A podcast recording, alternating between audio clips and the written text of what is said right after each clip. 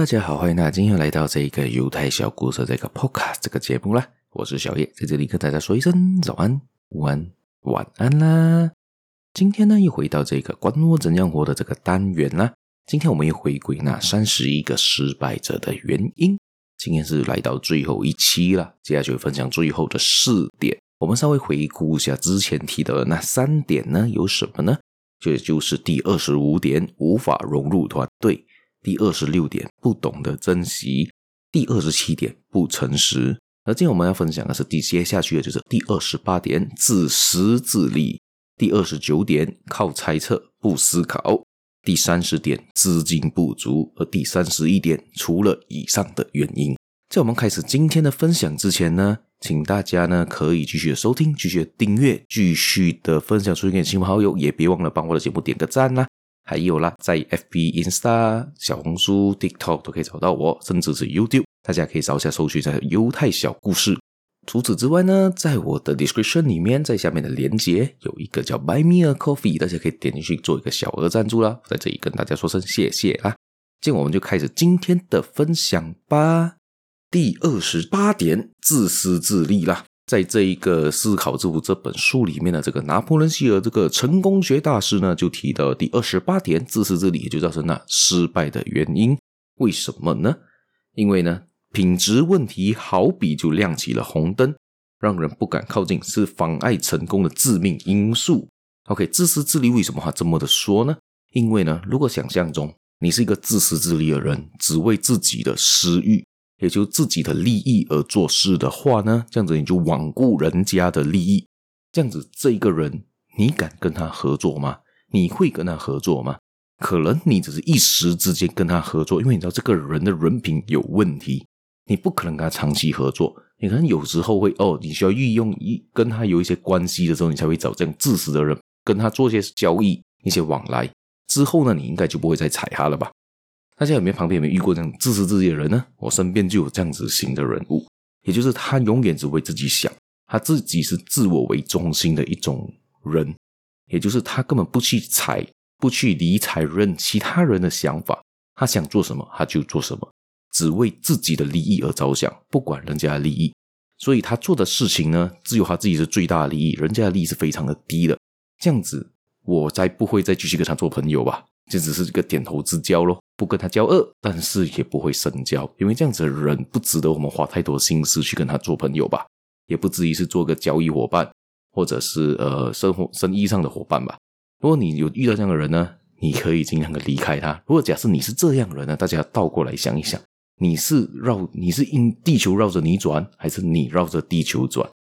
甚至地球都要绕着太阳来转，太阳都要绕着银河系来转，为什么你就是中心呢？为什么不是其他人呢？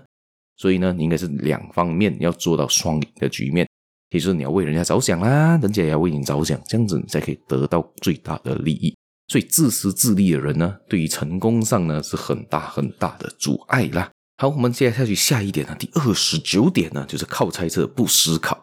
在这边呢，这个拿破仑希尔就提到的是说，生活中呢有很多人始终都无法摆脱漫不经心和懒惰的习惯，不愿浪费自己的心思，不愿去思考。不愿去做，他们喜欢根据猜测仓促得出的结论而去做事。也就是说到呢，现在市场上，现在生活中有很多这样型的人物啊，就是讲你想到要做一样东西，但是这个人呢，根本不去思考，仔细的思考那东西到底是不做不做得成，应该怎样去做，而他只是猜测去猜这个东西应该是这样的，他就去做了。所以在我们的谚语里面有三思而后行嘛，你要做一件事情，你要想三次嘛。而这个人呢，一次都没想，直接去做了。当然，你很容易做错事情，所以很多在鲁莽的情况上，没有仔细的安排情况上呢，你做下的很多事情呢，都很多很容易出错。除非你的你是一个很理智，可以完全摒除这些事情的人呢，你才有机会去想到你该怎样去做。所以大家应该要做理智一点的人，可能在做这件事情的时候，稍微回想一下。你做这件事情后果有什么？你不做的后果是什么？还有没有其他的方法去成立去做这件事情呢？如果有的话呢，倒不如选择一个最好的方式吧。比如说啦，今天你要去到从 A 城市去到 B 城市，第一，你可以驾车去驾车去；第二，你可以踏巴士去；第三，你可以坐飞机去；第四，你可以骑摩托车去；第五，你也可以是踏脚车去；骑脚车去，你有五种选择，你要去选择哪一个是对你最好的？假设今天你知道的 A 点去 B 点会塞车，那车是不是最好的选择呢？不一定喽。还是第二点，坐巴士会不会是第二个好的选择呢？可能比较省钱，但是时间花的比较多。第三，坐飞机呢，会不会也是好的选择呢？因为它可以最快的达到地点，但是花费也会更高。第四呢，呃，可能骑摩托是不是要花费更长的时间？但是你就避免塞车的情况。最后一个呢，骑脚踏车呢，也就是会花费最长的时间嘛，你用最高的体力，但是你可以避免塞车的情况，也是最省钱的方式，因为你用自己的劳力去做了。这样子，你大家就可以思考一下。到底哪种方法是最适合当下的情况？而这个就是不能靠猜测而去做了嘛？你要以当下的情况去做选择，就好像选择这个交通工具是一样的啦。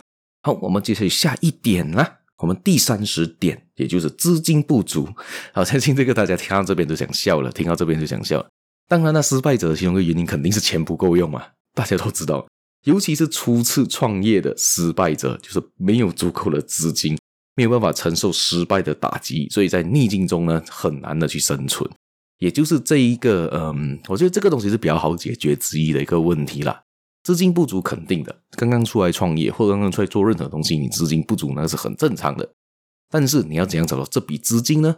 这就靠你的努力了。这边的话呢，也很难去细细的居民，因为我本身也不是一个有很大资金的一个人，所以呢，大家可以去想一下。有什么方法可以提高你手上的资金，让你创业的时候会更加的成功？而你的资金少有资金少的做法，资金多有资金多的做法。但是最重要，钱要花在刀口上。假设你把你的钱是乱用乱花的话，你几多钱都不够用吧？好，这个是我自己个人浅见啊，这个我没有办法给太多的 comment，因为我自己本身的资金也不多。好，我们接下来接下去最后一点啦，就是第三十一点呢。他简单的解释第三十一点，基本上是我觉得有点多余吧。这个是说到的，他就在这里，你还可以从自己经历中找出一样前面未曾列出的失败原因，也就是以上皆非。就是说他前面的三十个可能会失败的原因说完之后呢，你还觉得，诶，你还有其他的原因有可能会造成失败？当然了，一定会有嘛。